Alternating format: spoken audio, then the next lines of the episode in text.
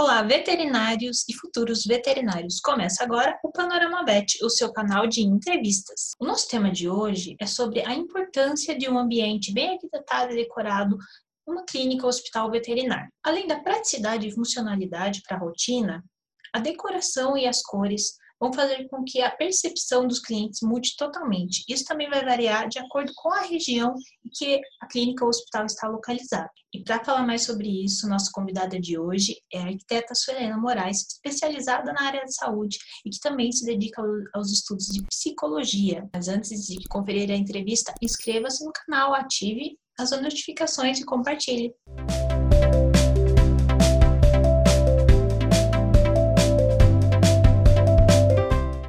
Suelina, seja bem-vinda ao Panorama VET. Olá, Suelina, muito bem-vinda. Gente, olha, muito obrigada pelo convite. Tá? Para mim é uma honra estar aqui falando com vocês. Agradeço muito. E estou à disposição para o que vocês precisarem. Nós que agradecemos. Para que a gente possa iniciar nosso bate-papo de hoje, que vai ser encantador, né? Conte-nos um pouquinho sobre a sua formação e por que direcionou o seu trabalho para clínicas e hospitais na medicina. Bom, eu sou arquiteta, eu me formei em 87 e quando logo que eu me formei, eu fui trabalhar como apontadora de obra em um hospital. Isso não é nem função de arquiteto. A minha formação é engenheira arquiteta. Então, por isso, isso é mais função de engenheiro. E quando eu estava fazendo isso dentro da obra do hospital, eu achei o hospital muito interessante. Eu nunca tinha feito um, porque na faculdade a gente não faz esse tipo de projeto, né? Só que isso passou, eu fiquei lá por, durante um ano, um ano e pouco, e por coincidência, que a vida vai acontecendo por algumas coincidências, né? Eu comecei a fazer lojas, projetos de lojas. Então, eu fazia, eu fiz uma loja, as pessoas gostaram, aí indicavam para outro, fazia outra loja. Então, eu passei seis anos fazendo lojas, principalmente lojas de shopping, e teve um ano que eu fiz 32 lojas de sapato. Então, assim, fiquei muito especializada em loja, principalmente loja de sapato. E, num determinado momento, eu, eu sempre gostei muito disso da loja, e lá eu aprendi que você precisa respeitar o cliente que é atendido. Uma loja, se ela não é feita de acordo com o perfil do público que ela vai atender, ela fecha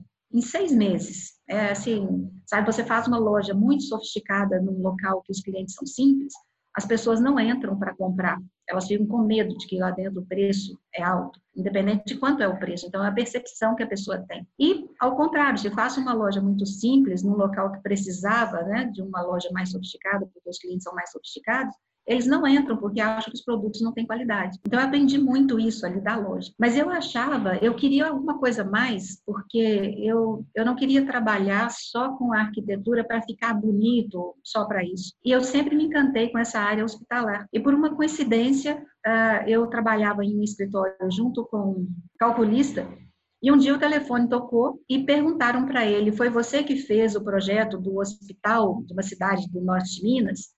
Porque eu estou aqui em Minas, né, pelo sotaque, da que é. Aí ele falou assim, fui eu. E, eu, e era o prefeito de uma outra cidade querendo o projeto de um hospital para a cidade dele. Então foi uma, uma confusão que ele fez, porque esse meu colega tinha feito o projeto estrutural, não o projeto arquitetônico. E o prefeito começou a querer fechar com ele o projeto. Eu falei, ah, indicaram você porque você é muito bom. Aí, quando ele percebeu que era o projeto de arquitetura que o prefeito queria, ele explicou. Ele falou, olha, não fui eu, que fiz, eu fiz o estrutural. Tem uma colega aqui que é arquiteta, que se você quiser conversar com ela, aí ele me falou, Helena, você quer fazer o projeto de um hospital? A minha resposta, muito é, ingênua até, porque eu era novinha, eu falei, quero, é claro que eu quero, né? mas eu nunca tinha feito nenhum. E o prefeito, conversei com ele, ele gostou muito de mim, eu expliquei para ele que eu nunca tinha feito, ele falou, não tem problema, a gente vai fazendo aos poucos. Só que foi uma coisa muito difícil de fazer, porque não é um projeto simples, não é uma coisa fácil. Quando eu percebi que isso não ia ser fácil, aí eu fui procurar uma pós-graduação que pudesse me ajudar a fazer o projeto. Aí eu fui para a USP, fiquei, fiz a, a, a pós-graduação em arquitetura hospitalar, mas eu aprendi mais com as intervenções da vigilância sanitária corrigindo o meu projeto eu ia lá, eles rabiscavam o projeto inteiro. Não, não é assim. Eu falei, Jesus, não estou entendendo o que está acontecendo aqui. Demorei 14 meses para fazer o projeto do hospital. Mas foi uma experiência muito grande e a partir dali eu percebi que não é fácil fazer o projeto sem você ter um conhecimento muito profundo daquilo. Depois desse projeto do, de hospital mesmo, que foi um hospital inteiro para uma cidade, ele não foi construído por questões políticas, que eles não conseguiram as verbas, eu comecei a fazer reformas e, dentro de hospitais já existentes. Então, reforma no centro obstétrico, no centro cirúrgico, numa enfermaria. E com isso eu fui conhecendo muitos médicos. E os médicos pediram que fizesse as clínicas deles. Ah, então dá para você fazer a clínica também? Só que aí eu fui perceber que clínica é muito mais complicado do que o hospital, porque o hospital ele tem tudo na norma. A norma é para isso, é para fazer hospitais. E a clínica não tem nada falando na norma. Então você tem que entender a maneira de fazer de um jeito menor e que o fiscal ainda aceite. Aí comecei a fazer, fui fazendo, e depois vieram os dentistas, que eram amigos dos médicos, aí vieram os dentistas, olha, faz a gente também, já é um outro mundo diferente. Isso tem 25 anos que trabalho com isso. E nessa época, eu ainda fazia lojas, e eu perguntei, eu falei, como que eu faço? Porque eu queria fazer só essa área, eu não queria mais fazer loja, fazer uma outra, só queria isso. Então, eu criei uma estratégia para mim, tá? Então, eu vou fazer palestras em congressos médicos, odontológicos, para os clientes me conhecerem. Aí comecei a fazer palestras, e daí vieram os projetos, é por isso que eu faço projeto no Brasil todo, não é só para cá. E nos últimos 11 anos, a convite do professor Gioso, eu comecei a dar aula no curso dele, de eh, para veterinários, de gestão e marketing para veterinário, e comecei a fazer também os hospitais, as clínicas veterinárias. Então, tem 11 anos que eu trabalho na veterinária. E o que eu achei bem interessante é que eu não faço lojas mais, né? Tem alguns clientes até Imagina, já tem 25 anos que eu parei de fazer loja. E tem cliente que fala, eu gostaria que você fizesse. Eu falo, não, não trabalho com isso mais. Mas na veterinária acabou que eu tive que voltar, porque muitas clínicas, muitos hospitais têm pet shops integrados. Então, a, acabou casando de uma maneira assim, totalmente coincidência boa, mas aí comecei a perceber alguns problemas que os pet shops tinham, começamos a fazer algumas interferências. Então, lá no escritório, ah, somos 10 a equipe, eu e a coordenadora somos especializadas em arquitetura hospitalar, em várias outras é, coisas, por exemplo, ciência do comportamento, é, etnografia, que é para conhecer o perfil do público-alvo, e agora eu estou finalizando a faculdade de psicologia. Então, as pessoas perguntam: ah, você está fazendo psicologia, você quer ser psicólogo? É uma profissão linda, dá até vontade de ser também, tinha que ter duas vidas para ser tudo que a gente quer, né? Mas a psicologia é para dar base para o tipo de projeto que a gente faz, porque eu preciso conhecer o cliente, e para conhecer o cliente, nada melhor do que um psicólogo. Então, já estou finalizando o curso, estou adorando, e a gente usa tudo isso no projeto que a gente faz. Então, a trajetória foi essa foram essas coincidências que te levam para um caminho. Aí esse caminho ele é, ele vai te colocando dificuldades que você vai estudando outras coisas para cumprir com aquilo, né? Por exemplo, quando a gente fez o projeto do hospital, que eu já fiz junto com essa colega que está comigo, ela trabalha comigo há 30 anos, que fez a especialização comigo, a Carmen, é, a gente se perguntou que cor que a gente vai pintar esse hospital. E eu não queria que ele fosse branco, porque eu não queria um hospital branco. Então a gente começou a estudar cores para ver que cor que eu posso colocar nesse hospital para que as pessoas que entrem nele, que fiquem ali esperando, que já não estão bem, que elas possam se sentir melhor. Então a gente começou a estudar isso em função do que ia acontecendo com a gente. Mas a trajetória foi essa. Ah, é trajetória legal. interessante. É, muito é. legal ouvir, né? Porque às vezes você lê assim o currículo da pessoa, mas é de uma forma fria. Aí a pessoa contando você envolve tanto sentimento, né, tanta paixão. É, você vai vendo o que que levou, na hora que você vê o currículo, você vê uma lista de cursos, né? E de vez em quando você fala, gente, que coisa doida, por que, que a pessoa fez esse curso aqui que parece que não tem nada a ver com o restante? Mas na hora que ela te explica, foi alguma coisa que instigou, alguma dificuldade que a pessoa teve, e eu gosto muito de estudar, eu adoro os detalhes. Tanto que a arquitetura que a gente trabalha agora, é chamada arquitetura estratégica, que ela tem uma, um objetivo. Então, não é arquitetura simplesmente para ficar bonita. Ah, vamos fazer alguma coisa bonita. Ela tem que ser bonita para um determinado perfil. Então, assim, pode ser que eu diga, nossa, eu não gosto desse estilo, mas o cliente que vai usar aquele espaço ali, aquela clínica, aquela loja, ele gosta e ele se sente bem. Então, é uma questão de respeito. Eu vou fazer assim para ele, porque é assim que ele gosta. E a gente começou a perceber que existe beleza em vários estilos, em várias coisas. Então, a, é uma estratégica no sentido de eu tenho um objetivo e tudo que eu fizer tem que chegar para cumprir esse objetivo. Então, a cor que eu escolher tem que cumprir esse objetivo, a fachada que foi criada tem que ir em direção a esse objetivo e não é mais aquilo, ah, vou usar esse material porque ele saiu agora está na moda, está todo mundo usando. Então a gente sempre vai se questionar: está todo mundo usando, mas é adequado para o que eu preciso? Vai me levar no objetivo que eu quero? Então, sempre com isso, sempre com essa pergunta por trás. Ah, perfeito. E, e, falando um pouquinho mais da questão da, da, do início seu no trabalho de clínicas veterinárias e pet shops, tudo isso iniciou então com essa parceria com o professor Gioso? Sim, o, eu dou aula num curso do Caprone, que é um curso parecido com o do Gioso, mas voltado para médicos e dentistas. Eu dou aula lá desde 99. E é um curso, né, os dois cursos são bem interessantes, porque os profissionais da área de saúde, eles têm sempre, eu acho que isso de qualquer profissão, a gente vai é, focando muito no que é a nossa profissão e fazendo especializações dentro da nossa profissão e esquecendo que existem outras áreas que podem compor e ajudar a gente a ser até um melhor profissional. Como no caso da arquitetura, eu fui procurar na psicologia, na antropologia, em várias outras, no próprio marketing, coisas que, que iam agregar o projeto. Né? Então, o, tanto o Caprone quanto o Gioso, eles trabalham ajudando o profissional da área de saúde a procurar esses outros conhecimentos. E no Caprone, que dou aula lá então desde 99, ele ensina que também a arquitetura é importante. O profissional, o dentista, o médico, ele tem que entender da arquitetura e o que impacto que isso causa na percepção que o cliente tem do serviço dele. Então, eu dou aula lá e o Gioso fez esse curso, ele é amigo do Caprone, e quando ele fez, ele falou: olha, isso o veterinário também precisava.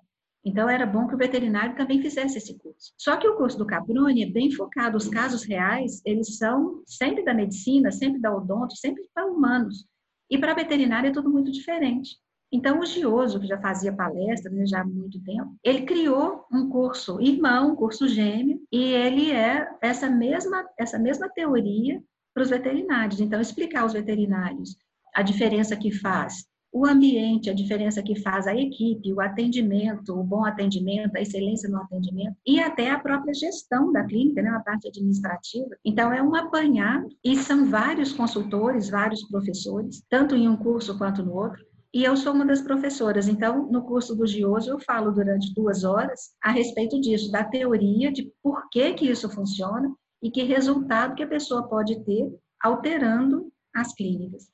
Então, a gente já fez, né, no total, mais de 850 projetos e mais de 4 mil consultorias, tá? em torno de 4.200 consultorias de ajustes em clínicas já existentes. Essas consultorias, e eu estou falando isso porque lá no curso eu atendo as consultorias dos alunos né, também, além das consultorias que eu faço no escritório, a, o profissional chega com uma clínica, um espaço que tem um problema e que ele não sabe como resolver. Então, ele me conta e aí eu vou ajudar a resolver. Então, muitas das, é, da veterinária, por exemplo, a pessoa fala, olha, ah, os clientes estão achando ruim porque os cachorros, eles um estranha o outro na sala de espera. Fica todo mundo ali sentado junto e aí tem um cachorro avançando no outro, aí chega uma pessoa com um gato, já vira uma confusão. Então aí a gente vai ver, tá bom, a sua clínica já existe. Como é que a gente pode fazer? Vamos colocar aqui uma divisória de vidro com uma plotagem, vamos separar as cadeiras, Vamos fazer aqui de uma maneira que isso possa acontecer, que as pessoas possam sentar em ambientes diferentes. Vamos criar uma espera externa para os cachorros maiores, sabe? Tudo com esse cuidado. E aí eles fazem essas intervenções e me dão um retorno do que é que aconteceu. Olha, o cliente adorou, o cliente elogiou sem a gente perguntar, que ótimo que está assim agora. Ah, não, olha, o meu cliente não gostou, então a gente ajusta de novo. Então, nesse processo das consultorias, é que eu fui aprendendo muito na veterinária. Dentro dessas consultorias que eu falei, em torno de 750, mais ou menos, são de veterinário. Então, a gente fica conhecendo por dentro os problemas que as clínicas têm. Aí, na hora de projetar, é claro, a gente vai projetar já sabendo que esses problemas existiam e a gente vai projetar sem eles. Olha isso aqui. Então, de vez em quando, até num projeto, um veterinário me pede alguma coisa e eu falo para ele: você tem certeza que é isso que você quer? Porque vários amigos seus já estão sofrendo consequências disso aqui. Um dos exemplos, eu ajudo os veterinários, os, médicos, dentistas também, né, o pessoal da área de saúde, a encontrar o melhor local para a clínica. Então a pessoa me fala, olha, eu quero montar tal clínica com tais espaços. Aí eu falo, você vai precisar de tantos metros quadrados. Então, me apresentam uma casa ou um galpão que eles querem é, transformar em clínica. Aí, muitos veterinários aparecem, por exemplo, com uma casa de dois pavimentos. E aí eles falam, eu gostaria que os consultórios estivessem no primeiro pavimento, no pavimento de cima, eu vou colocar a cirurgia e vou colocar a internação. Aí eu falo, ok, mas e é, tem lá na lista dele um, um raio-x.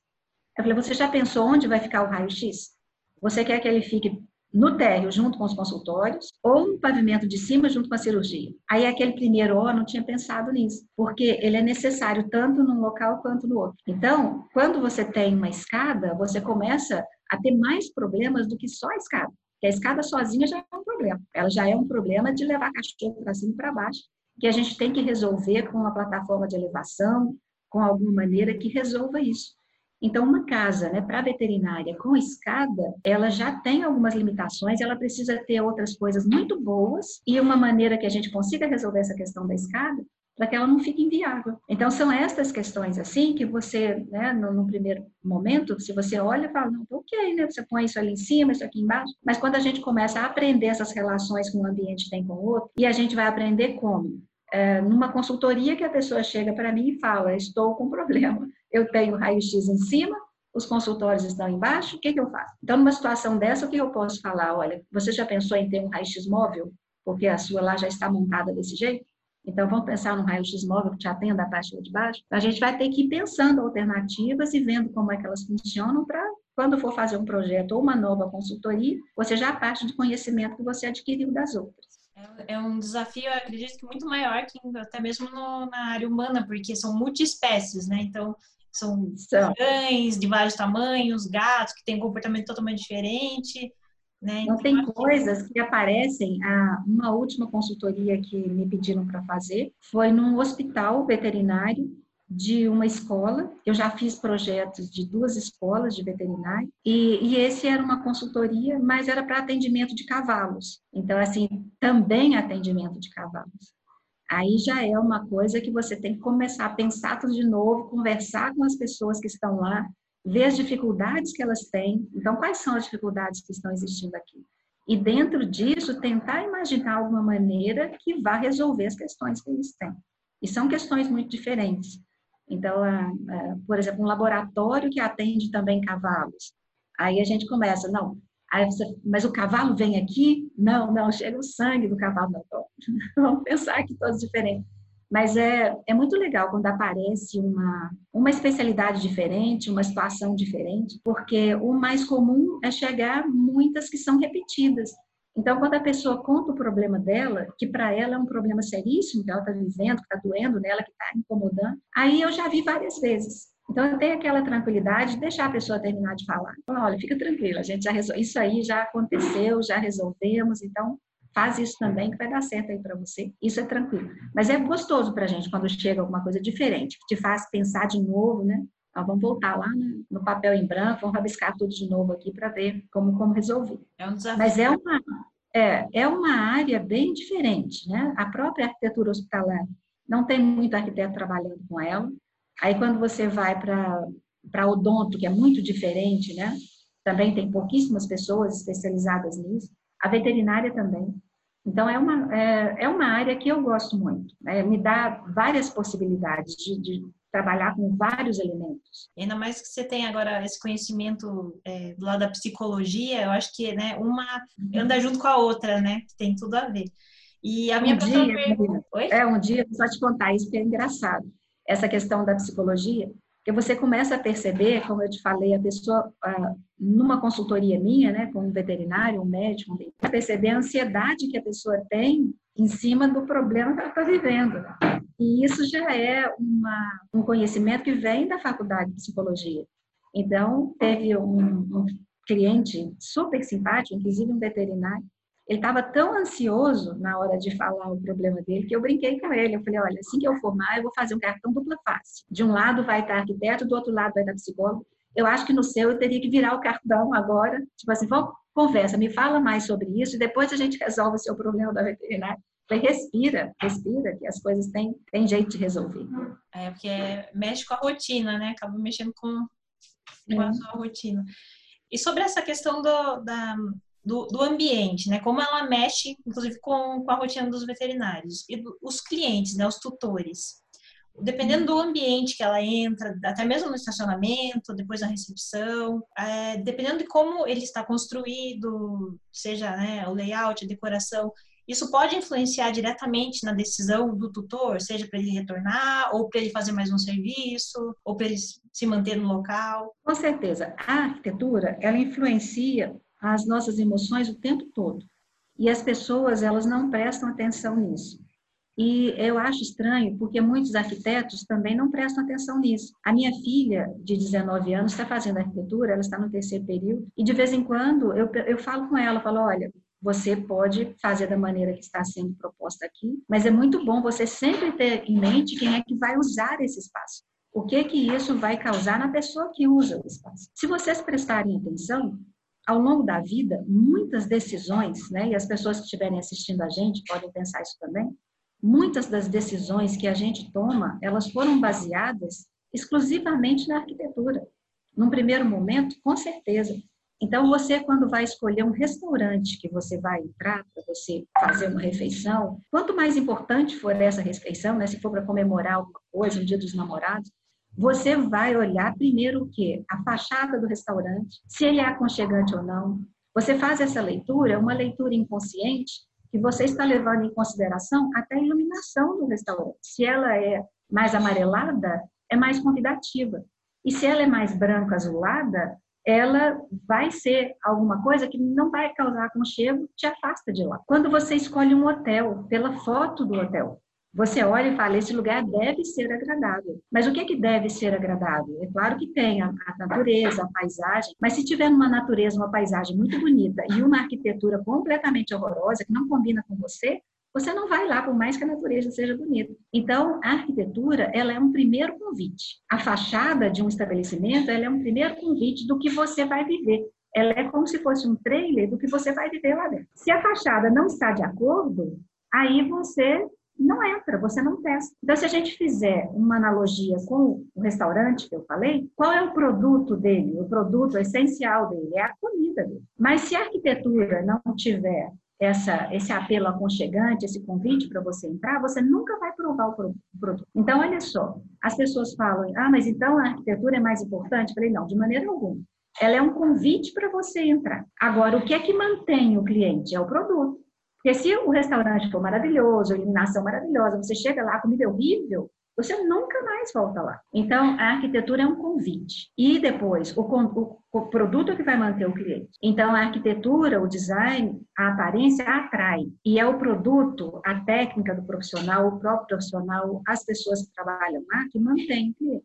Então, eu acho isso muito bonito, até porque pode ser que exista um profissional maravilhoso, ele é ótimo, e a gente não sabe que ele é ótimo porque o que reveste ele, que é a arquitetura, não está mostrando o tanto que ele é bom. Né? Então, eu acho que isso não é nem justo. E as pessoas vão achar, ah, o que eu tenho que fazer para melhorar? Ah, eu tenho que aprender mais e mais e mais e mais da veterinária? Ok, isso um veterinário tem que ser competente mesmo, ele tem que ser altamente competente. Mas ele tem que olhar um pouquinho em volta dele para perceber que as pessoas estão avaliando ele o tempo todo pela fachada dele, pelo ambiente em que ele está, pela roupa que ele veste, pelo tipo de cabelo que ele usa. Então, as pessoas falam, poxa, mas isso é muito preconceituoso, inclusive. Eu falei, é, o mundo é assim. E a gente tem que levar isso a sério, né? A gente não pode fazer de conta que as regras do mundo não existem. Então, para dar um outro exemplo para vocês, se você entra em uma igreja, uma igreja bem projetada, porque é claro que tem igrejas que não, não são, né? Você entra numa igreja bem projetada, você olha para ela e o que que te dá vontade de fazer? De ficar quieto, de voltar para dentro, de sentar. É muito difícil uma pessoa entrar na igreja e querer, sabe, sair gritando, talvez tenha até um problema psicológico envolvido aí, né? Mas você vê, o ambiente cria isso. Então, os ambientes criam sensações, as cores criam sensações, e na hora de você projetar, de criar um ambiente novo, o arquiteto precisa saber o que é que eu quero, que sensação que eu quero criar que sensação que é bom para as pessoas, que é boa para as pessoas que vão estar aqui nesse espaço. Que sensação que eu vou criar que é boa para o meu para o meu cliente, né, para o dono da clínica. Um outro exemplo, vocês uh, ouviram falar, né, claro, daquela tragédia que teve aqui em Brumadinho, que foi aquela coisa horrível que teve aqui. Está sendo feito um memorial, um, uma montagem artística no, no museu que tem aqui perto de Inhotim, se vocês não conhecem, é lindo, vale a pena, é um museu a céu aberto muito bonito, está fazendo, está sendo feito um memorial para para lembrar daquela situação, para que não esqueçam que aquilo aconteceu. E o que, que eles estão fazendo? São profissionais super competentes e eles estão fazendo alguma coisa para você sentir angústia lá. Então, é bem provável que seja tudo muito marrom, tudo muito fechado, tudo muito claustrofóbico, que é para quem entrar sentir o peso, minimamente o peso da, do que eles querem passar. Então, se a arquitetura consegue fazer isso, fazer a pessoa se sentir mal, porque a ideia é essa, né? Se sentir mal para perceber as coisas, você também tem o outro lado, que você consegue fazer com que as pessoas se sintam bem, dependendo das cores que você usa, desses elementos combinados. Antes de a gente falar mais sobre as coisas, que é a pergunta da Lê, né, é, a questão da praticidade também é, é importante, né, porque além de se sentir é, acolhido pelo local, Sim, você tem a questão da praticidade, né? Nessa arquitetura de clínicas, especificamente, a gente tem várias etapas para se fazer, né? Você primeiro tem que garantir, vamos falar na questão da veterinária, você tem que garantir um local para a clínica. O local tem que estar correto. Não, então, o endereço da clínica tem que ser correto. Não adianta você ter uma clínica perfeita, projetada, toda lindinha, com um atendimento perfeito, com um profissional ótimo lá dentro, se o endereço dela está errado. Então, ela está num local que o público que ele precisa não passa na porta. Então, quem é que vai ver essa clínica? Quem é que vai entrar? Então, o endereço é muito importante, o local onde você expõe. Porque isso já determina um pouco o tipo de cliente que vai te procurar, inclusive. Então, primeiro, onde é que vai ser colocada essa clínica? Segundo, que fachada que você vai criar, que parte interna você vai criar, dependendo do tipo de público que você tem. Isso você tem que estar na cabeça desde o início, desde a escolha do local. Só que, na hora que nós vamos decidir a planta baixa de uma clínica, Aí eu vou ter que parar, é uma etapa, eu vou ter que parar, eu vou ter que pensar quais são as normas que me guiam, porque eu tenho normas da vigilância sanitária, eu tenho normas do corpo de bombeiro, eu tenho normas de gerenciamento de resíduos sólidos, eu tenho do Conselho Federal de Medicina Veterinária, e tudo isso vai ter que estar junto ali naquele projeto. Então, o projeto ele tem que ser ergonômico e tem que encaixar nessas normas todas, porque tem cidades que os fiscais ainda não estão fiscalizando tanto as veterinárias. Mas com o tempo, ainda mais com esse momento que a gente está vivendo agora, o que vai acontecer é que essas fiscalizações vão aumentar e a gente tem que estar já de acordo com todas elas. Independente dessas normas, tem outras questões que são de comportamento de clientes dentro do espaço. Olha só, é muito comum na veterinária as pessoas alugarem uma casa e transformam a casa numa clínica veterinária.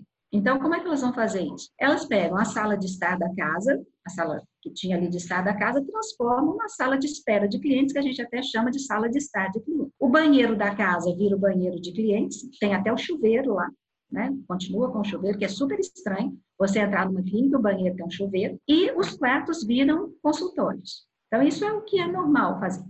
Só que alguns quartos, eles saem na sala, vocês já viram? O quarto, a porta dele sai direto na sala da casa. E quando essa sala vira sala de espera da clínica, olha um problema que as pessoas vão descobrir só depois que elas estão em funcionamento. Imagina que você é um veterinário, você está atendendo nesse quarto que a porta sai na sala de espera. Você está ali atendendo e de repente você tem uma urgência lá no centro cirúrgico. Ou você tem uma outra urgência, você precisa ir ao banheiro. Você quer ir ao banheiro, você quer ir tomar um café. Qualquer coisa que você faça, que você saia da sua sala, do seu consultório, você cai na sala de espera. E ali tem uma pessoa, um doutor, que está com um gatinho, com um cachorro no colo, e ele tem uma urgência que é dele, ele está preocupadíssimo com o que está acontecendo. Então, o que costuma acontecer? Esse profissional sai, tenta ir para o outro espaço, o cliente vai atrás. Doutor, olha aqui o meu gato, olha aqui. Então vira um estresse enorme. E como é que você faz isso para dar atenção para um? De repente você deixa de dar atenção para este aqui, porque tem um outro que está atropelado esperando você lá numa sala de urgência. Mas esse aqui não sabe, você acaba atendendo mal todo mundo. Então, isso pode até ser aprovado na vigilância e pode ser aprovado pelas normas do conselho, porque eles vão olhar questões de é, de funcionalidade mesmo, em termos de separar sujo de limpo. E isso a gente não tem nada a ver com sujo de limpo, tem a ver com o dia a dia da clínica. Então, o que, que eu sugiro para as pessoas? Deixe para o seu cliente, para o que chega para esperar, a sala de espera dele, a sala de estar dele, a recepção, uma sala de pagamento, se for o caso, para pagar ali de uma maneira mais tranquila, que não seja no balcão, e o banheiro de clientes. Fora isso, você põe uma porta e esta porta delimita o que é a área do cliente de espera e o que é área clínica. Ele só vai entrar ali se ele for convidado na hora da consulta dele. Então, você arruma uma maneira que o profissional ele pode circular dentro da clínica e o cliente não vê. E também não tem assim um cachorro do cliente que soltou lá e entra no consultório, vai brigar com outro cachorro que está sendo atendido, que já aconteceu isso também. Então, as pessoas falam, ah, mas isso é difícil de fazer. Não é. É só você analisar direito a planta, como é que ela vai ser, e tem algumas coisas que vontade. Por exemplo, um cliente falou comigo, mas aqui já tem uma cozinha, e por isso que ele queria colocar um, o consultório lá na frente, saindo na sala. Eu falei, mas aqui já tem uma cozinha, já tem a pia eu vou precisar para o consultório, e fica mais fácil. Eu falei, mas olha, doutor, você tem que criar mais três consultórios. Todas as suas salas têm que ter pia. Todas elas. E por causa de uma pia, você está criando uma confusão daqui para o resto da vida para você. Aí, na hora que eu fui explicar para ele, ele falou: você tem razão é muito melhor eu tirar essa pia daqui e colocar lá. Porque se fosse só isso, se precisasse só de uma pia, até ia concordar com ele. Nossa, então, né? Você vai quebrar pios para fazer as outras coisas, mas não. Eu falei, me fala um ambiente que você tem aí que não precisa de pia. Aí a gente achou assim, sabe, depósito, almoxarifado, e o resto todo precisa. Então a gente tem que olhar isso, essa questão que você falou primeiro, né? A gente olha essa questão do, da, do ponto, da posição, depois nós vamos olhar qual público-alvo que você vai atender. É, vamos fazer a, a, planta de acordo com a ergonomia, com a funcionalidade que são exigidas pelas normas e que são exigidas pelo dia a dia de trabalho. A norma não pede para você separar gato de cachorro.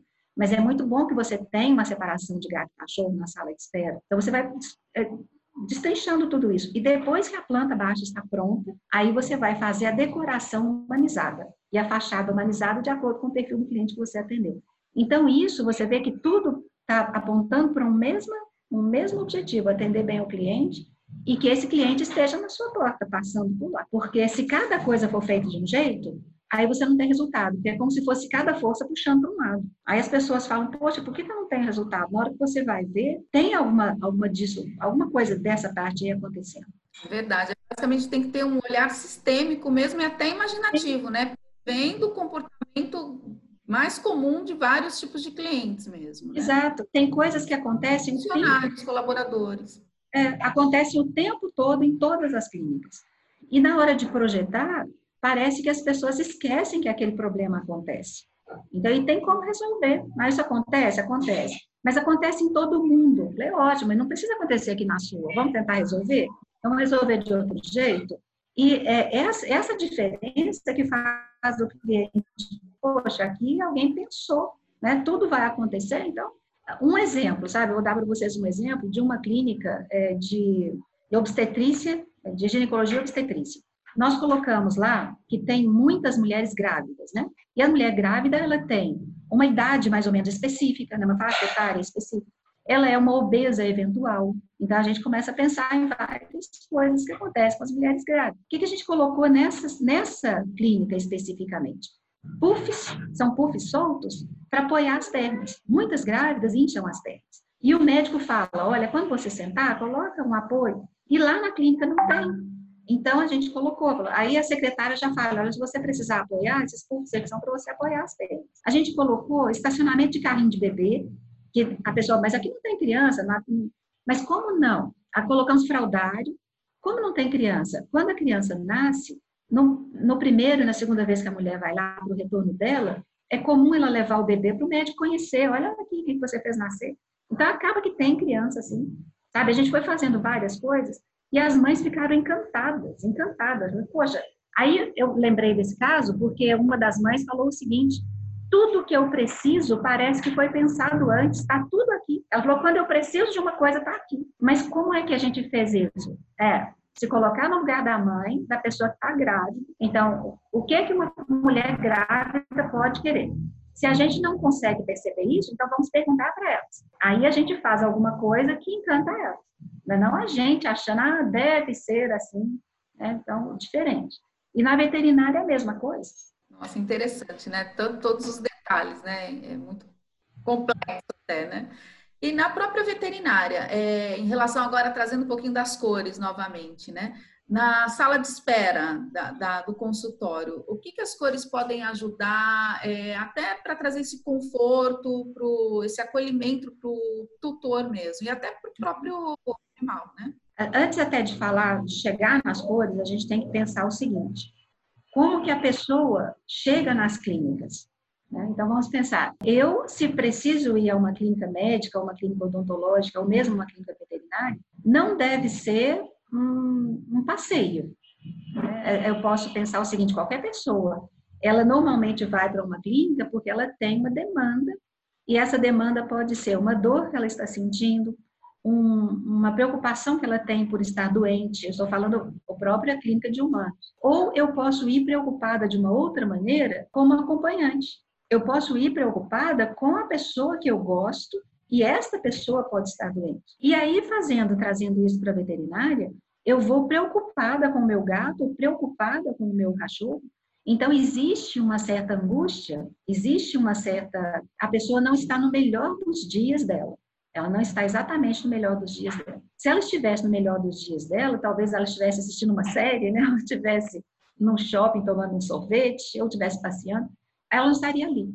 Então, a gente tem que pensar o seguinte: essa pessoa, ela não está bem. Ela está, a gente diz que ela está com o ânimo rebaixado. Então, o que, que a clínica precisa fazer? Ela precisa fazer com que essa pessoa fique mais tranquila, que ela se sinta mais segura, que ela possa ficar melhor ali para tirar um pouco disso do que ela está. Então, a gente tem que procurar as cores que consigam fazer isso. Existem cores que tranquilizam, existem cores que ajudam. Então, a gente vai fugir de algumas outras que são cores que são estimulantes. Então, se a gente faz uma separação das cores, as cores quentes, elas são mais estimulantes. O vermelho, o laranja, o amarelo. Então, essas cores, elas são estimulantes em alguns momentos, momentos pequenos, elas podem ser até interessantes. Por exemplo, a pessoa que está deprimida, ela pode, o vermelho pode ser uma coisa boa para ela, porque ele é estimulante, não em grande quantidade. Mas se a pessoa já está nervosa, se ela já está com taquicardia, se ela já está com um dor de cabeça, com certo mal-estar, o vermelho não é uma cor interessante de maneira alguma, porque vai agitar a pessoa, vai deixá-la mais nervosa ainda. Tanto o vermelho, quanto o laranja, quanto o amarelo. Então, essas cores quentes a gente vai ter que usar com muita moderação e em detalhes. Em detalhes para quebrar a monotonia, eu posso usar flores amarelas, flores vermelhas, um pequeno detalhezinho de um arranjo, até para dar esse. Mas as cores frias, que são as cores, é o azul, o verde, o violeta, eles são cores que eles já trazem mais tranquilidade. O verde, ele tranquiliza o corpo. Ele tranquiliza tanto o corpo que o verde, se você deixa uma pessoa dentro de um ambiente verde por mais de 5, 10 minutos, diminui o ritmo do batimento cardíaco e diminui a pressão arterial. Isso já pesquisas que foram feitas já, né, estão sendo feitas há mais de 30 anos. Então isso vai tranquilizar o cliente. O vermelho faz o contrário, ele aumenta o ritmo do batimento cardíaco e ele aumenta a pressão arterial. Ele, ele agita a pessoa.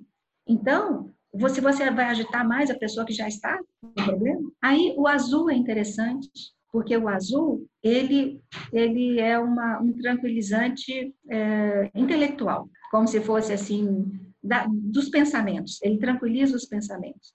As pessoas que estão muito agitadas, pensamento muito agitado, o azul é, puxa mais para ficar mais cansativo, mais mais tranquilo. E o violeta, ele tranquiliza o espírito, ele é uma cor bem como se fosse transcendental. Então, o violeta, ele faz até a pessoa acreditar no tratamento. E ela começa a acreditar que aquilo vai dar certo.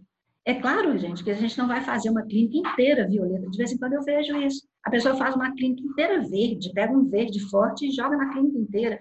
Um azul também joga. Não é assim. As cores, elas têm que ser equilibradas.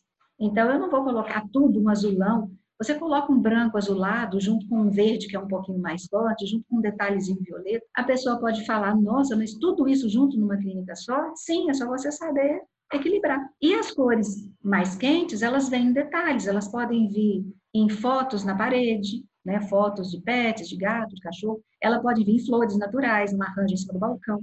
E isso é que faz um equilíbrio e faz ficar bonito. Se você pensar ah, essas características psicológicas das cores, elas vêm da nossa vida e elas vêm da natureza. Se você olha, quando você olha um dia, né, você olha para fora e você vê um gramado verdinho e um céu azul, que sensação que te dá? Te dá uma paz, você fala, poxa, hoje o dia, olha, não tem uma nuvem no céu, que dia lindo que tá. Então, estas cores, elas trazem essa sensação para a gente de tranquilidade porque é um dia que tem risco nenhum para você, é um dia tranquilo. Aí vamos fazer uma referência de uma outra cor que as pessoas usam muito também, o cinza. O cinza, o que, que é? Um dia nublado. O dia nublado, um dia nublado, ok. Dois dias nublados também. Eu adoro chuva, para mim pode ficar nublado, eu acho até gostoso. Gosto do cheirinho de chuva, mas imagine que fosse sempre nublado. Está sempre nublado, sempre cinza. Tem muitos brasileiros que vão para a Europa e não, dão conta de ficar lá porque ficam depressivos, porque o inverno europeu ele é todo cinza. O, sabe, o céu é cinza, as construções são cinza, o piso é cinza daquelas construções medievais que tem lá. E quando você fica meses dentro desse ambiente cinza, principalmente o brasileiro que está acostumado com tanta luz que a gente tem aqui, ele, ele volta deprimido. Então, o cinza está na moda agora, mas vale a pena você pintar as paredes de cinza e criar um dia nublado eterno dentro da sua clínica? Isso vai te deixar deprimido. Então, a gente tem que pensar nisso. E o vermelho? É o vermelho, as pessoas usam de uma maneira muito errada, porque é a cor que mais chama atenção. Isso é verdade. O vermelho é a cor que mais chama atenção. Aí a pessoa fala, eu quero chamar atenção, eu vou logo jogar uma fachada inteira vermelha aqui, e é isso que eu quero. Então, vai chamar atenção? Vai. Mas por que, que o vermelho chama atenção? Vocês já pararam para pensar nisso? Ele chama atenção porque na natureza, o que, que é vermelho desse tamanho? Não uma florzinha vermelha, né? O que, que é vermelho desse tamanho, do tamanho de uma fachada, do tamanho de uma sala inteira? O que, que tem na, na natureza vermelho desse jeito? É uma sangue derramado no chão, sabe? É muito sangue no chão, é vermelho. Ah, é fogo alastrando, é lava de vulcão escorrendo, é tudo que é risco. Então, o vermelho, ele chama a atenção do ser humano para pontuar o risco que a pessoa está correndo. Então, olha, você está correndo risco, você tem que ver. Então, é vermelho. Tá? Se você olhar os animais que têm mais veneno, eles têm um vermelhinho por ali para te sinalizar. Eles são bem coloridinhos. Então, a natureza tem essa linguagem e a gente já incorporou isso. Então, a fachada vermelha, ela chama atenção e a pessoa foge dela. Tipo, opa, tem uma coisa inconscientemente foge dela. E uma sala de espera vermelha, que, eu já vi também. A pessoa tem que ficar lá dentro. Estou esperando aqui, eu tenho que ficar. Poxa, eu vou conversar com o médico ali, tem que ficar. Mas começa, aumenta o ritmo do batimento cardíaco, aumenta a pressão, ela fica mais nervosa do que ela estava antes. Então, não vale a pena. Aí, a gente sempre, voltando naquele, naquele princípio, né? Qual é o objetivo que a gente tem? Acalmar? Então, vermelho não faz parte. Qual é o objetivo que a gente tem? Deixar a pessoa desesperada, então o vermelho faz parte. Então, aquele memorial ali de Brumadinho, é provável que eles tenham lá alguma coisa vermelha, alguma coisa de impacto, que você vai chegar e vai falar, meu Deus, e quero sair daqui o mais rápido possível. Então, inclusive em Brumadinho tem uma sala vermelha, e o piso é vermelho. E as pessoas entram lá e falam que dá a impressão de que tem sangue derramado no chão. Isso não é uma pessoa, duas, não, é todo mundo. Então, a gente tem que tomar muito cuidado com isso. Na sala de quimioterapia, por exemplo, de tratamento de humanos, eh, as pessoas precisam acreditar que o tratamento vai dar certo, porque uma boa parte do tratamento dar certo é acreditar que ele vai dar certo. E para fazer a pessoa acreditar, a gente pode usar violeta nas paredes. O violeta, ele traz essa espiritualidade da pessoa, ela, ela lembra da fé que ela acredita. É, um tempinho ali, ela logo lembra. E um dos casos interessantes que eu tenho em consultoria, um dentista, ele na sala dele, na sala clínica, a parede em frente à, à cadeira era totalmente violeta, um violeta até mais saturado. Quando ele me mostrou a foto, eu perguntei para ele, doutor, conversam com você a respeito de religião aqui? Puxa, um assunto de religião. Ele falou, como é que você sabe disso? Eu falei, não, depois eu te conto, eu queria só saber se isso acontece. Ele falou Helena, olha, me trazem santinho, é, tem algumas senhoras que pedem para rezar terço aqui comigo, e eu não entendo por quê. Eu falei, isso te incomoda? Ele falou, não, eu sou muito religioso também. Ele foi você que escolheu o violeta para colocar aqui? Ele falou, foi. Eu falei, então ótimo. Porque a pessoa que escolhe o violeta para pintar na parede é porque ela já tem uma espiritualidade elevada. Se fosse um decorador que tivesse colocado, aí podia ser que ele nem tivesse isso e está sofrendo um impacto. Porque a pessoa senta ali e fica olhando para ele, que não é assunto. Quando a religião é a mesma, eles trocam figurinhas, trocam literalmente santinhos, né? De, é para dar santo para um, reza. Então, se para ele está ok, para os clientes está ok, perfeito. Então, está cumprindo o papel. Mas se não tivesse, a gente mudava a cor. Então, a cor tem esse. E é, e é um aspecto forte. Todos somos impactados pela cor. Mas se você imaginar, e nas aulas eu sempre mostro uma foto de uma sala muito bonita, que era de um ambiente de casa-cor, muito bonita mesmo. Ela é totalmente vermelha. Os móveis são vermelhos, tudo nela é vermelho. E aí eu pergunto para as pessoas: você ficaria tranquilo se tirasse uma venda dos seus olhos, fosse à noite, tira a venda dos seus olhos e você está dentro dessa sala? E eu falo: você vai passar a noite aqui sozinho. Aí todo mundo fala: ah, eu não ficava não. Eu falei: por quê? Ah, não me dá. Tem gente que fala: nossa, parece a antessala do inferno. Outros falam, nossa, parece que Drácula vai pular de trás das cortinas. Eu falei, mas por que isso? Eu falei, se eu tirasse o vermelho, e aí a cortina não é vermelha mais, o piso não é vermelho mais, a poltrona não é mais, aí vão ser as cores normais que a gente está acostumado, sabe? Uma cortina ligeiramente marfim. Não, aí não ia ser problema. Eu falei, tá vendo? Como que a cor te causou um impacto. Então, a cor, ela traz uma mensagem. E a gente precisa saber que mensagem é essa e se está uma mensagem adequada para o momento que a gente está vivendo. Além das cores, né, que mexem tanto com, com a gente assim, é, o layout do local, de repente até as formas geométricas, a, assim, objetos redondos, né, quadros, é, e até mesmo o layout, né, as cadeiras, que até eu já li artigos que você escreveu sobre a questão de na veterinária deixar a cadeira uma do lado da outra não é uma boa ideia, né? Essa questão, o layout é muito importante. Por exemplo, na, na sala de espera, se você coloca muitas e muitas cadeiras, as pessoas não vão usar todas aquelas cadeiras. Porque normalmente na veterinária o comportamento é o seguinte: vai você levar o seu cachorro no veterinário e você vai com um acompanhante. Então normalmente, normalmente, né, tem casos diferentes, mas normalmente vão duas pessoas e um pet, um cachorro ou um gato.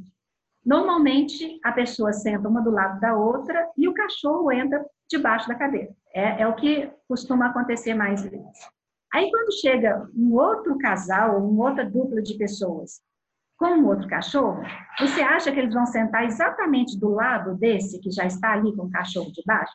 Eles vão tentar sentar o mais distante possível. Aí chega uma terceira dupla com outro cachorro ou com um gato, vai tentar triangular e sentar o mais distante possível.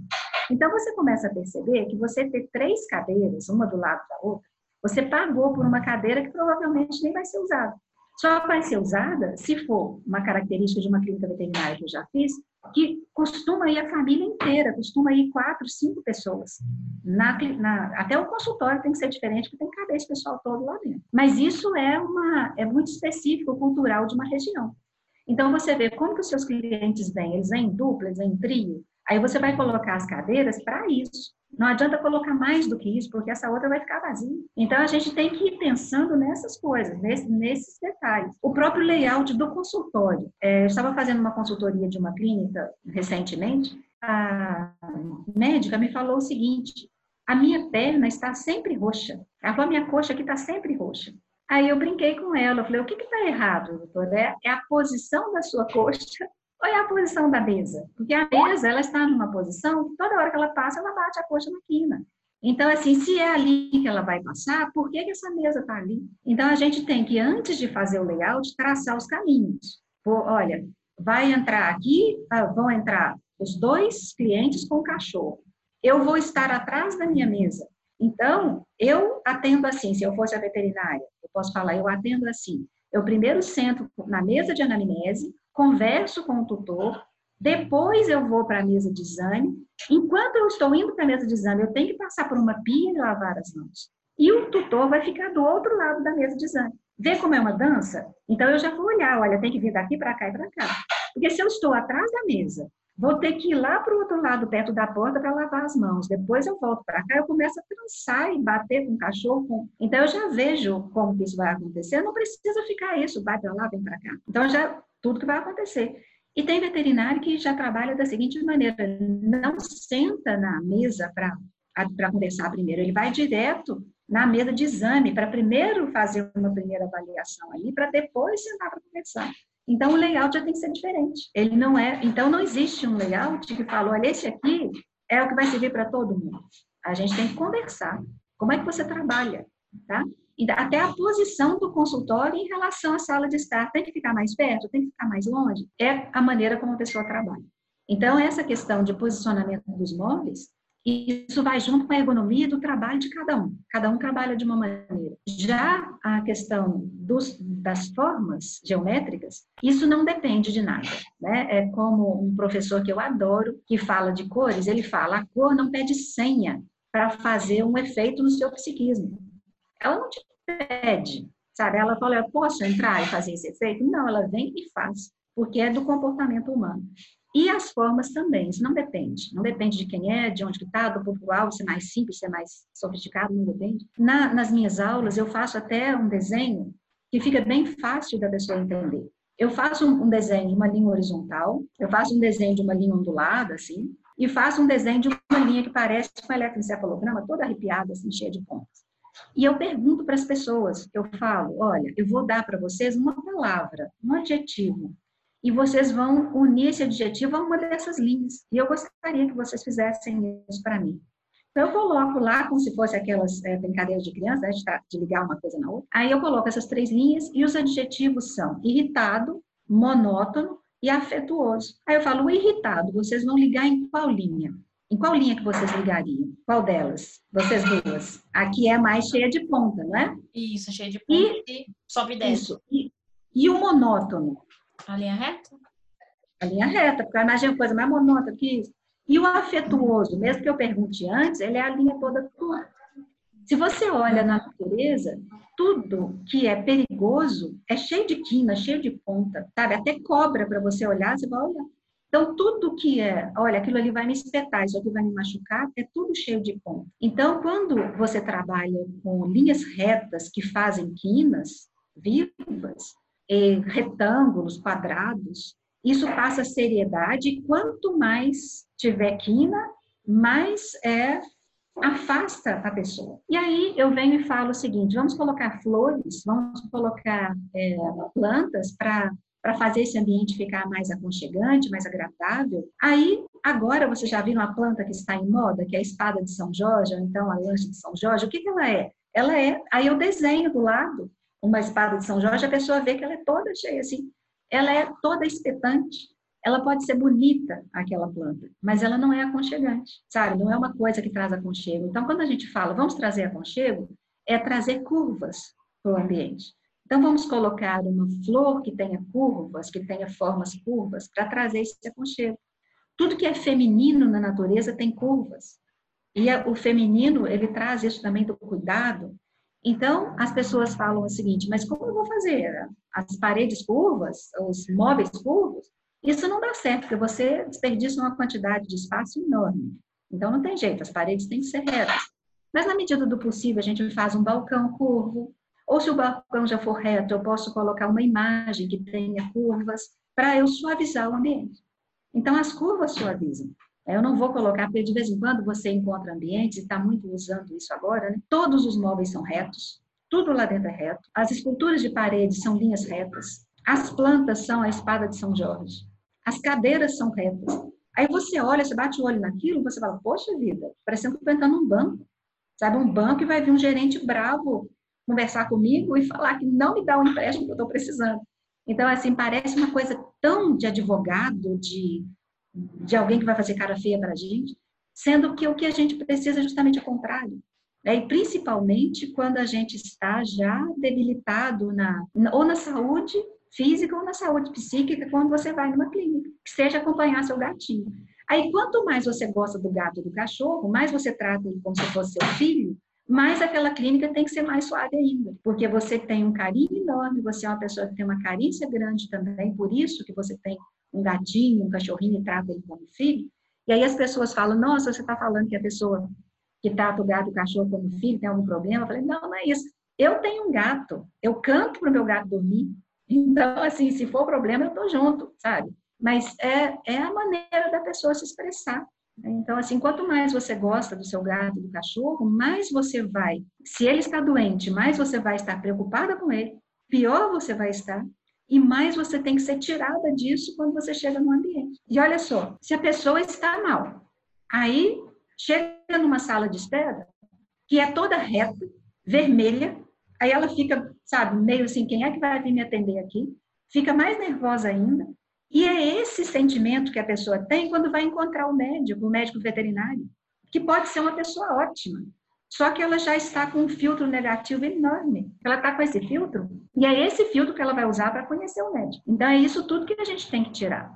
Porque senão a pessoa tem, o profissional tem um valor enorme, mas você criou tantas coisas antes de, desse, desse cliente chegar até ele, chega nervoso porque a fachada estava toda descuidada, tinha planta morta lá na frente, a secretária tratou ele mal, que isso tem a ver também, faz parte do ambiente amigo.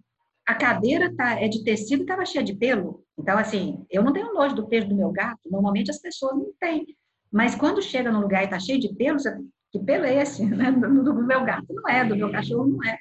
Então a gente tem que tomar cuidado com essas coisas. Vão criando ranços, né? Aquelas coisas assim, vai te baixando mais ainda o que você estava mal, você vai baixando mais. E não é uma coisa boa conhecer alguém nesse momento. Então a ideia é que tudo, que tudo esteja de acordo. Aí você vai tirando o cliente daquela situação que ele está, vai deixando ele mais seguro, vai fazer ele se sentindo em casa. E aí, quando ele conhece o profissional, ele valoriza mais aquele profissional. E essa questão de fazer com que ele se sinta em casa, aí tem a ver com a sofisticação do ambiente. Porque se o público mora num ambiente, numa casa sofisticada, essa clínica tem que ter um ambiente tão sofisticado quanto para fazer com que ele se sinta em casa. E ele vai se sentir seguro se ele se sentir em casa. Já se o cliente, né, que mora em casas mais simples, não adianta, por mais que o veterinário tenha dinheiro e queira investir numa clínica sofisticada, não está adequado, porque ele não vai criar um ambiente seguro e aconchegante, porque não parece com a casa do cliente que ele atende. Então, assim, tem que ser parecido com a casa da pessoa para gerar essa segurança. É, é, é, muitas coisas que você tem que pensar, mas na hora que você para, você fala, gente, isso é muito óbvio, é tudo muito óbvio. E aí você começa a pensar tudo que aconteceu com você já. Aí você começa a pensar assim, poxa, eu tive uma indicação daquele médico da minha amiga que falou que ele era ótimo. Na hora que eu cheguei no consultório dele e o consultório estava caindo aos pedaços, a primeira coisa que eu fiz, questionei a, competência dele. Assim, será que ele é bom mesmo? Né, e isso não tem nada a ver com a competência do médico, mas é a leitura que a gente faz do mundo. Né? A gente está lendo o mundo o tempo todo pelas cores, pelas formas, pela união das coisas. É, então, seguindo essa essa a questão do, do layout, do, do, conforto, né? Agora falando um pouquinho sobre o pet shop dentro da clínica, né? Que, como você falou, vai depender muito da região também que a pessoa está, né? Do público que ela vai atender. E o pet shop, de que forma o, o veterinário pode deixar ela mais atraente para o seu público, né? Para que ele compre mais produtos, saia dali de repente até mesmo com medicamento, né? De repente os produtos, as caminhas, de que forma ele pode deixar mais atraente para o público que está ali dentro já. Como eu comentei ali no início, eu fiz lojas por um bom tempo, né? E o que o veterinário precisa saber, se ele quiser ter um pet shop, é o que eu vou falar, pode parecer meio ridículo, tá, tá ficando maluco, mas não é não. Ele, ele precisa ter noção de que ele tem uma loja. Ele tem que saber que ele tem uma loja. E muitas vezes, nas consultorias que eu atendo, eu percebo que o veterinário não, deu, não se deu conta disso, de que ele tem uma loja. Porque a loja, ela tem uma maneira de ser projetada, ela tem depois de que ela está pronta, ela tem uma manutenção que precisa ser feita, ela tem uma vitrine que precisa ser feita. Uma loja sem vitrine não vende nada. Então, um pet shop, ele não pode ser simplesmente um local que a pessoa vai depositar ali produtos e o cliente vai se interessar por comprar. Isso não, não existe lógica nisso. Então, o pet shop, ele precisa ter uma vitrine de Natal, precisa ter um vitrinismo. E como é o vitrine? A vitrine de uma loja. Os produtos mais bonitos da loja estão expostos na vitrine de uma maneira que você, cliente, pode enxergar passando na rua, passando pelo mall do shopping. Então, a lógica básica do vitrinismo é isso. E o que a gente costuma encontrar num pet shop? Você tem a vitrine, mas ali na frente tem sacos e sacos, uma em cima da outra, caminhas e caminhas uma em cima da outra. Se a pessoa quiser enxergar, ela não enxerga. E aquela vitrine, ela foi montada tem 10 anos e só muda a caminha, ela é sempre a mesma. Então, isso não vende, isso não tem condição de vender. Não, não está tratado como loja. Outro detalhe, os produtos têm que ser muito bem iluminados. O produto que não é iluminado não vende. A vitrine tem que ter uma iluminação até mais forte do que a do passeio para chamar a atenção. Existe toda uma técnica de projetar loja para fazer o cliente enxergar a sua loja. Primeiro ele tem que enxergar a loja, depois ele tem que ver a loja como uma coisa interessante, é aquilo que eu falei, olha, tem que ser interessante para aquele público que ela foi criada, para gerar a vontade, o desejo de entrar. Depois que ele entra, ela tem que ser muito agradável, porque quanto mais tempo o cliente passa dentro da loja, mais ele consome. Se você fizer o seu cliente ficar muito, muito tempo dentro da loja, ele vai descobrir alguma coisinha ali que ele gostaria de levar para casa. Então, tem muitos é, antropólogos que até sugerem que sejam colocados banquinhos dentro das lojas para as pessoas poderem sentar e olhar o que está na gôndola. Põe os banquinhos bonitinhos, põe lá, a pessoa senta, porque de vez em quando a pessoa está cansada, sabe, de ficar em pé ali. Então, para o veterinário que deseja ter um pet shop, porque muitos estão até percebendo que eles podem ter um pet shop, mas não exatamente na entrada da clínica, porque o pet shop, dependendo de como ele foi colocado, ele pode tirar até a credibilidade da clínica que está no fundo. A pessoa pode achar que é uma clínica atrás do pet shop. E ela não faz ideia de que aquela clínica tem serviço de imagem, que tem cirurgia, que tem isso, tem aquilo, porque ela acha que é só um pet shop. Então, tem que criar até uma maneira de mostrar na fachada. Melhor maneira disso, uma esquina. Ah, na esquina, um lado é o pet shop, o outro lado é a clínica. Perfeito, totalmente perfeito. Até porque você separa clientes, que são os clientes aqui, os pets, que são doentes, potencialmente doentes, de clientes que vão para o pet para o banho, que são, eles não estão potencialmente com nada. Né? E muitas vezes as pessoas têm medo disso, de misturar. É a mesma história de colocar um hotel, um hotelzinho, no fundo de um hospital. Aí você pergunta para várias pessoas na rua: você deixaria o seu cachorro em um hotel que é no fundo de um hospital? A pessoa vai falar: hum, não sei, eu tenho medo, porque aí se pega alguma coisa. Muitos veterinários falam o seguinte: mas se tiver com a vacinação em dia, não vai pegar nada. Então, isso é uma questão técnica que o veterinário conhece, ele é médico, ele conhece. Mas e o leigo? Na, no receio, no medo, você leva? E se um mês depois aparece um problema, você vai culpar quem? O problema não tem nada a ver lá, mas você vai culpar quem? Então, nas consultorias que eu faço para banho e tosa, por exemplo, é muito comum que o, os meus clientes né, falam, olha, o cliente do banho fala que pegou carrapato, que pegou pulga aqui. Eu sei que não é, eu já descobri que não é, convivendo com veterinários há muito tempo, eu sei que não. Mas o que, que aconteceu de diferente na vida do, do cachorro? Foi ir lá. Ir lá, se ele está perto de outro cachorro que está sujo, então ele vai falar, pegou, foi lá. Então ele vai pôr a culpa no banho de pegou doença, pegou isso, porque é o que aconteceu de diferente na vida do cachorro. E as pessoas tendem a querer culpar alguém pelo que acontece de ruim na vida delas. Então, a gente tem que, no projeto, ir arrumando isso. Então, no banho e tosa, o que, que eu sugiro? Coloque os cães sujos, em canis separados, depois tem o preparo, tem o banho, tem seca, tosa, faz o penteado e do outro lado tem o canil de limpo. A pessoa nunca vai ver o cachorro dela limpo do lado de um cachorro sujo. Isso diminui muito a reclamação, que ela percebe uma organização diferente. Então você tem que pensar em cima disso tudo, né? E a loja é bem específica. Para a pessoa ter uma loja, ela tem que ser lojista. Ela tem que entender o que é a loja, porque senão não dá. Se você é diferente, né? É, é uma postura inclusive diferente. A pessoa tem que entender isso. Senão ela não consegue tirar proveito da loja, não. Se você expõe produtos demais, vamos imaginar, se você entra numa loja de qualquer coisa, tá? Você entra na loja e tem inúmeras é, peças iguais. Imagina uma loja de sapato. Você entra lá e tem muitos sapatos iguais, da mesma cor, do mesmo número expostos lá. Esse sapato, ele tem um preço alto ou ele tem um preço baixo? Ele deve custar baratinho. O que, é que vocês baratinho. acham? Porque é baratinho, é tudo igual. Né? É tudo igual, é a quantidade que tem lá. Então, tem muitas, é, muitos pet shops montados assim. Eu queria ter montado um pet shop meio boutique, eu queria vender coisas mais caras, mas todo o estoque está lá dentro dele. Tem 1.500 guias iguais, tem, sabe, perfume para cachorro. Um dia eu falei, mas isso aqui é o quê?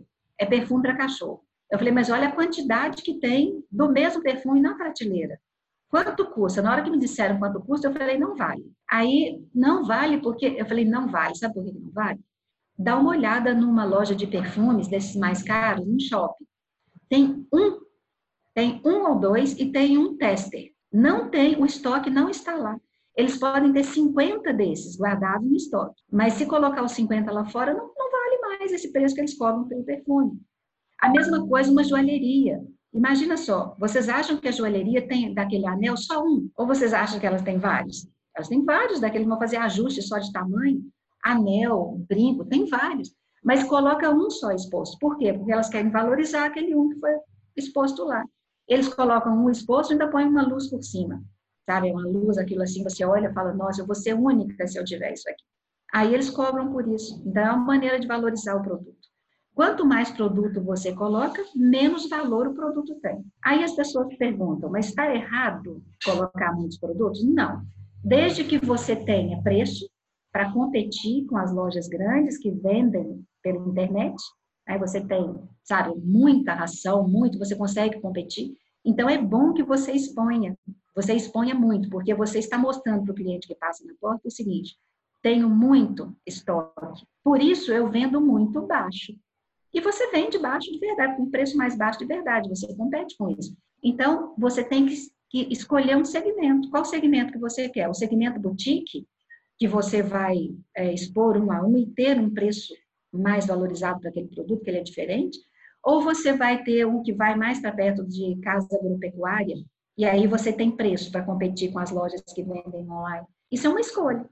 O que não pode é você fazer de um jeito mas você mirou um cliente e fez de outro jeito. Aí não vai funcionar de jeito nenhum. Outros erros que cometem no pet shop, como estão muito acostumados a ter todo o depósito de estoque dentro da própria loja, isso está errado, tinha que ter um estoque mesmo, né? A pessoa, você está acostumada, você vai comprar um sapato, você fala assim, eu quero este de tal número. E de vez em quando a gente até pergunta, tem de outra cor? Ah, esse aqui é preto, tem ele marrom, tem ele camurça, tem ele azul. As pessoas têm esse costume de perguntar. Então, você pode ter um estoque e ter alguma coisa que o cliente possa ver melhor os produtos. Então, isso é um dos erros. O outro erro é, como a pessoa coloca o estoque todo dentro do próprio pet, fica muito entulhado ali, para ficar até mais fácil, colocam assim todas as rações, depois todos os brinquedos, depois todas as caminhas. Isso é estoque para facilitar você buscar o estoque, mas o cliente não compra assim. Eu tenho um gato, então, eu vou na loja e eu vou procurar coisas de gato.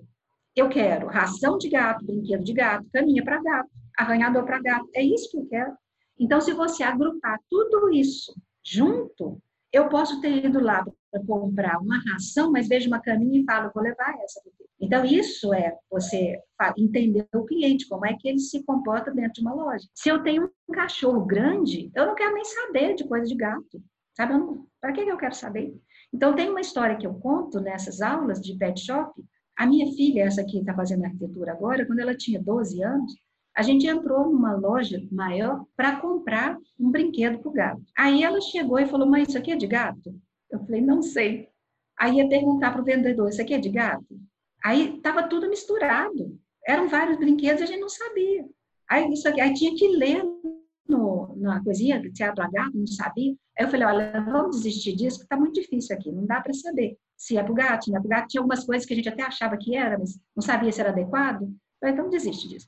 Aí na hora que você fala, ah, e, e queria um cobertorzinho para ele. Ah, os cobertores estão lá do outro lado. Então, uma disposição legal para uma loja seria o seguinte: você coloca, por exemplo, tudo que é para gato, inclusive os cobertorzinhos. Olha, cobertorzinho, desenho de gato está aqui. E os cobertorzinhos com desenho de cachorro tá lá, onde são os donos de cachorro. Ah, mas eu vou ter cobertor em dois lugares? Sim, o cliente é diferente. Então você tem que ver o momento do cliente e fazer esse ajuste. Né? E a questão de medicamentos, que as pessoas sempre perguntam também, ah, e os medicamentos? Não adianta você expor medicamentos. Medicamento não é para ficar exposto. Né? Tem muitas coisas que vocês podem ver é, o que for mais bonito, o que for de mais interesse do cliente, você expõe na altura dos olhos, para a pessoa enxergar mesmo e para ela poder ver. Agora, medicamento, você vai expor um tanto de shampoo, um tanto de coisas ali, cremes medicinais, é, até aquelas próprias coleiras, né? As coleiras que são antipulgas. Você expõe e corre um risco enorme de ser roubado, porque são itens que são muito roubados, porque são itens pequenos que têm preços mais altos. Então, eles são os que são mais roubados. E não, ninguém vai comprar isso se não for por uma indicação. Isso vem por uma indicação. Então, o que eu falo para os profissionais é o seguinte: quando você acabou de atender um cachorro, você fala, olha, então vai tomar tal medicamento, vai passar tal creme. E para sua comodidade, a gente tem aqui. É só você apresentar essa receita ali para a recepcionista que ela providencia para você. Então, isso normalmente fica fechado no armário atrás da recepcionista, até para um controle maior. E o cliente não vai comprar por impulso, ele não vai comprar, ah, olha, eu vou levar esse shampoo aqui. Não é bem assim que funciona. E aí, como é que isso vende? Se tiver preço competitivo. Porque o cliente vai, ele sabe, esses medicamentos para, pets, eles têm um valor alto também. Então, ele sabe que ele pode fazer uma cotação e o que, que acontece? O cliente já sai do consultório pesquisando no próprio celular. Então, ele vai olhar, então, eu posso comprar em tal lugar, aqui custa tanto, eu não vou comprar aqui. Então, o que, que a pessoa tem que fazer? Uma maneira de ter isso em valor, preços mais competitivos, ou até em preços que dão para ser vendidos, e o cliente vai comprar o primeiro ali com ele. Né? Então, olha, eu tenho que dar hoje, eu vou comprar o primeiro. Mas isso você vê, não tem como você mudar o comportamento de uma pessoa é, a gente é assim, a gente é cliente também o tempo todo. É só você pensar como é que o cliente se comporta. Aí você pensando como que ele se comporta, você vai ver como que a loja tem que ser. Então ela tem que ser dentro desses comportamentos.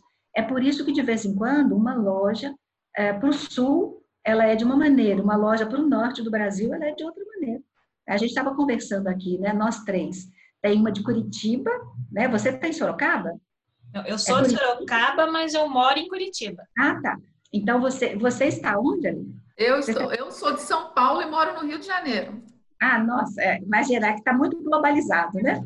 Eu, eu, pelo menos, sou do sul de Minas e estou em Belo Horizonte, eu me desloquei mesmo. Mas, assim, se a gente for fazer uma, uma clínica, uma loja, algum serviço para Curitiba, você que está aí há algum tempo, as pessoas aí são mais tradicionais. Elas têm uma pegada mais tradicional. Se a gente vai fazer para o Rio, aí eu já posso ser um pouquinho mais irreverente, porque o público do Rio é mais irreverente. Se a gente vai fazer lá para o norte do Brasil, pode ser mais colorido, as pessoas lá gostam mais de cor. Então, além de tudo isso, o Brasil é muito grande, você tem que ver a cultura do local. É, Senão você é mais tá frio, né? Mais frio. E até por isso, olha só, de Santa Catarina para baixo, aí você começa com um clima que é mais europeu, e você tem as pessoas com comportamentos mais europeus. E aí eles estão mais acostumados com cinza, eles são mais fechados, são mais tradicionais. É, é, é um tipo mais característico. Lá, quando você vai para o norte, lá tem muita luz, tem muita cor. Na própria natureza tem muita cor. Então, quando você vai fazer um projeto, você tem que replicar isso. Se você fizer um projeto mais sério, mais tradicional para lá, vai funcionar para poucas pessoas, não vai funcionar para a maioria. Então, a gente tem que ir sabe, por esses caminhos. A gente tem que olhar tudo isso e pensar qual é o público dessa região que eu estou atendendo. Senão, não adianta. Né? E, por último, essa questão do, do pet shop, que eu já falei dessa, aí as formas, as cores entram neles também. A iluminação tem que ser muito boa para iluminar os produtos. E não, como eu estava falando de cor, não pode ser colorido demais. Senão, Imagina, cada produto, a embalagem foi pensada para chamar atenção. Aí eu faço a loja também chamando atenção. Aí fica uma explosão de, sabe, de cores, de informações que a pessoa não consegue ver nada. Então eu tenho que ver a loja, ela é um pano de fundo para mostrar o produto. Então a gente tem que pensar nisso. Não adianta um projeto que ficou maravilhoso no 3D e ele está lindo lá e na hora que coloca o produto nele fica aquela aquela coisa, sabe? Explosão dos sentidos, a pessoa fica meio perdida ali dentro. Então, sempre tem isso, né? Qual o objetivo? O que, é que eu vou fazer para chegar àquele objetivo? E o da loja entra mais essas questões aí junto. É, até falando sobre uma curiosidade, ainda na própria decoração da clínica veterinária, a gente costuma ver muito fotos de animais, imagens de pet, como decoração nas paredes, né? É apropriado isso? Sim, porque as pessoas elas estão buscando uma conexão com alguém que goste de animais também, que goste de animais tanto quanto ela, que está ali é, investindo o tempo dela, o dinheiro dela, o amor dela no gato no cachorro. Né? Se eu sou veterinária né, e eu tenho uma postura séria demais, rígida demais, e você é dona de um cachorro que você trata como bebê, existe uma desconexão aqui. O que, que a pessoa quer? Ela quer um outro profissional que seja parecido com ela. E como é que eu posso mostrar que eu sou? Porque se eu sou veterinária e você chega na minha clínica e aí eu estou conversando com você, você está pensando, gente, quem é essa pessoa que eu não conheço direito? O que, que eu posso fazer para minimizar isso? Então, no momento que você entra, aqui do lado, na minha mesa, pode ter uma foto minha agarrada com meu gato, na foto mostrando tanto que eu gosto dele. Eu com ele. Aí você chega, bate o olho na foto, você já me entendeu. Ah, então eu entendi essa pessoa. Então a gente pode. É, tem clínicas que a gente faz focando bem o público que trata o gato ou o cachorro como se fosse um bebê. Então a gente coloca fotos de filhotinhos, fotos bem fofinhas, fotos lúdicas, com cores mais lúdicas. É uma clínica pediátrica. Só que o bebê ali não é um bebê humano, é um bebê cachorro que já tem sei lá quantos anos, ele continua sendo bebê de alguém. Então, assim, é um respeito. Agora, tem clínicas que são tratadas, assim, focadas em quem trata o cachorro ou o gato como amigo. Que existe isso, a pessoa gosta demais, mas ela, ela não tem essa coisa de, sabe, não canta pro gato, que a minha filha fala, está cantando pro gato ali, mas canto, canto, ele dorme, olha só que bonitinho. Então, assim, tem outro tipo de relação. Aí a gente vai usar outros tipos de fotos. Então, podem ser fotos mais, é, mais tradicionais, um gato bonito, um cachorro bonito. Agora, precisa ser só assim? A gente já fez clínica veterinária que as fotos eram de flores, de paisagens. Tanto tem clínicas odontológicas que são temáticas. Então, tem clínicas odontológicas que as fotos são de pets, porque o dono adora gato, cachorro, ele tem vários, e a gente colocou essas fotos para colocar lá. Que quem gosta de gato e cachorro é mais dedicada. E aí, o que a gente quis passar nessa clínica odontológica? Esse dentista aqui, ele é um dentista totalmente especial. Olha só como que ele gosta dos, dos bichinhos dele. Então, nada impede. A gente já fez uma clínica veterinária que a decoração era com flores. Então, eram imagens de flores. Isso tem que ficar agradável e tem que passar conforto. Mas como os animais de estimação, e para quem gosta, eles são muito especiais, então a gente faz, né? E, por exemplo, uma que a gente usa muito também, uma TV na sala de espera, não para passar vídeo institucional, propaganda, que as pessoas odeiam, isso ninguém gosta, né? Ninguém, vocês como clientes não devem gostar, eu não gosto, os clientes não gostam também, não sei por que, que tem profissional que coloca. Porque ele também, quando eu pergunto, você gosta? Não, não gosto. Então, seu cliente não gosta também. Então, a gente coloca as, as TVs e na veterinária tem esses vídeos de gatinho fazendo coisas que a gente ri, cachorro, essas coisinhas assim. Então, a gente põe, os clientes adoram. E a gente coloca é, como se fosse um bota-retrato digital. Quando o proprietário da clínica tem muitos animais, tem, tem uns que tem cavalos, tem cachorro, tem, tem fazenda com vários gatos. Então, ele coloca essas fotos para mostrar a vida dele. Tipo assim, olha só como que ele é fora daqui. E isso cria um vínculo muito grande. Então, a gente usa tudo isso. E por isso que tem animais. Para você ver, a gente consegue uma conexão numa clínica odontológica usando fotos de gato e cachorro, para mostrar que o dentista é diferente. Imagina no de veterinária, né? O veterinário ele tem que mostrar que ele gosta, para ele conquistar esses melhores clientes. Ele tem que mostrar que ele gosta, ele está ali por paixão.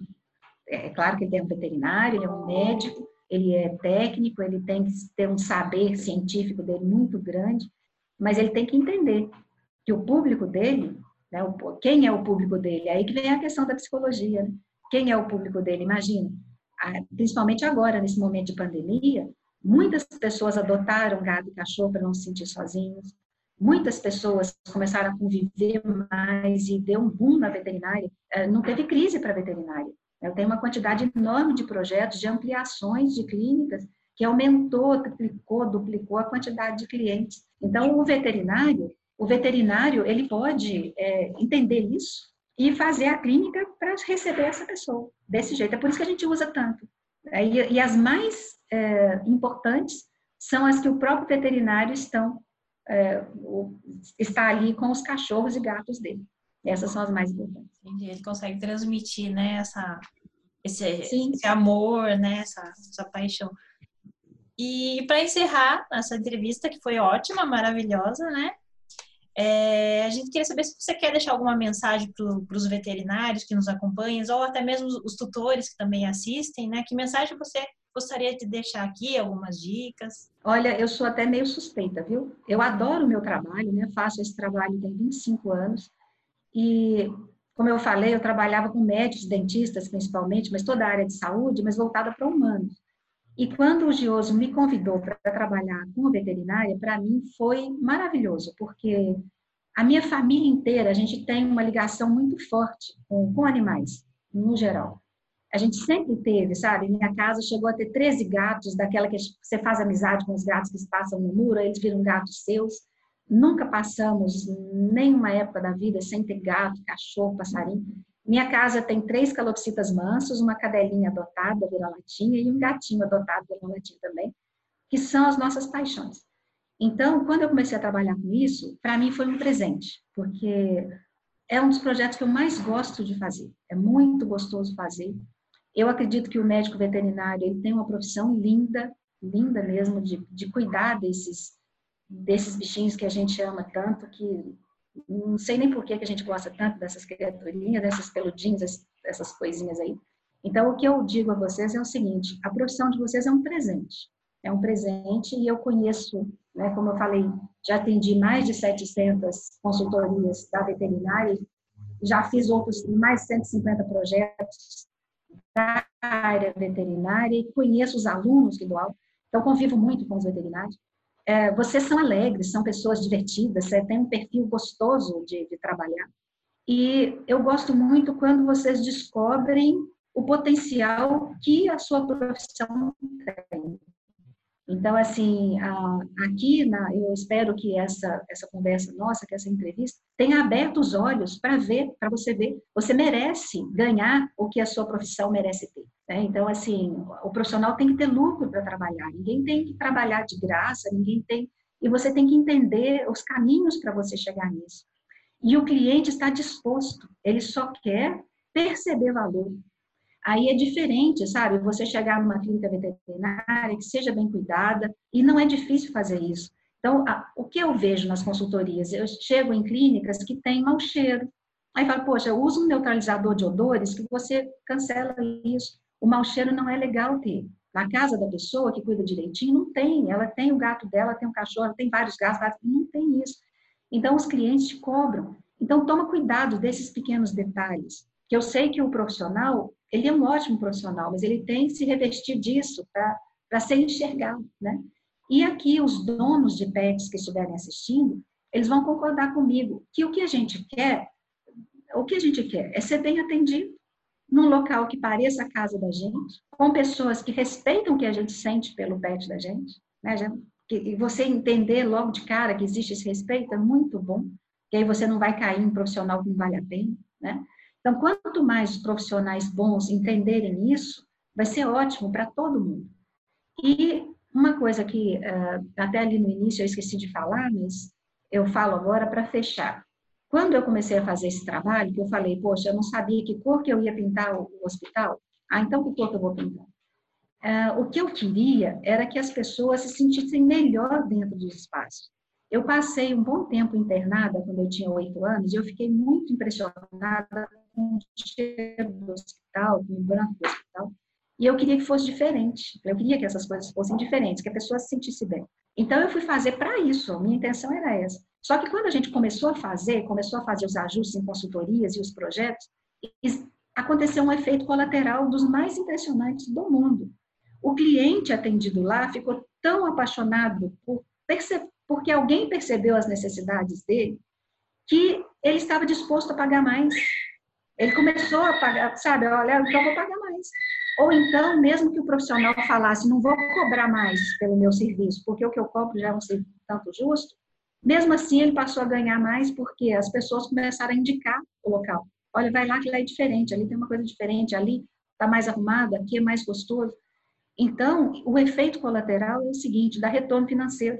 Olha que coisa boa, porque olha só, eu que estou envolvida no projeto me sinto super bem porque o projeto fica adequado, fica gostoso do jeito que eu queria. O dono da clínica, ele vai ter um retorno financeiro, além de ter um espaço agradável para ele trabalhar. E o cliente, ele vai pagar um preço justo que ele acha que vale. Ele paga alegre, ele acha que vale. E ele vai indicar para as outras pessoas se sente em casa lá dentro.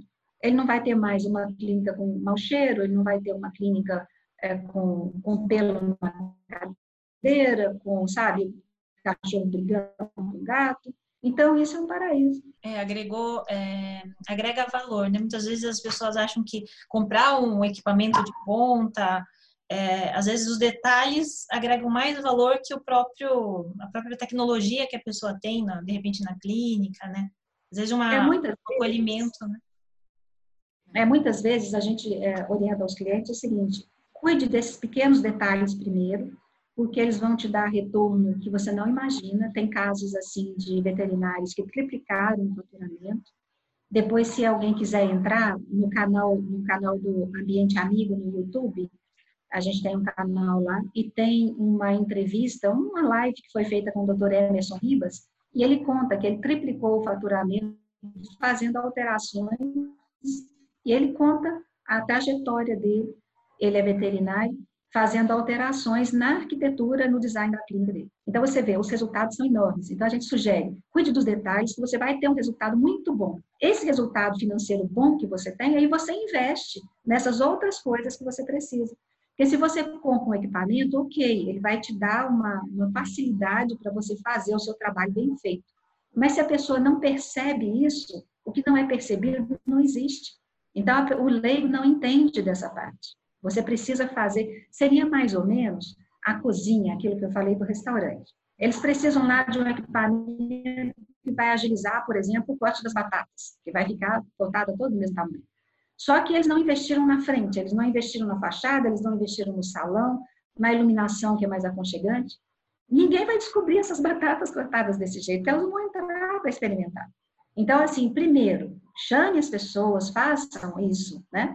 E faça de uma maneira, vou aqui brincar com a história das batatas, faça de uma maneira mais artesanal, que você sabe fazer, e aí depois você vai fazendo isso, colocando mais tecnologia, e aí os clientes já estão lá dentro, eles vão perceber, você mostra, né? E a tecnologia tem que ser mostrada para o cliente, senão ele não percebe. Ele não entende aquilo, né? Para ele não faz a menor diferença. Então, assim, ele vê o resultado depois, mas ele não vê. E isso acontece em todas as clínicas, de médico veterinário, de medicina de humanos, de odonto, todas. Então, acho que a gente tem que saber que isso existe, já faz uma grande diferença que você começa a prestar atenção, começa a prestar atenção nas coisas.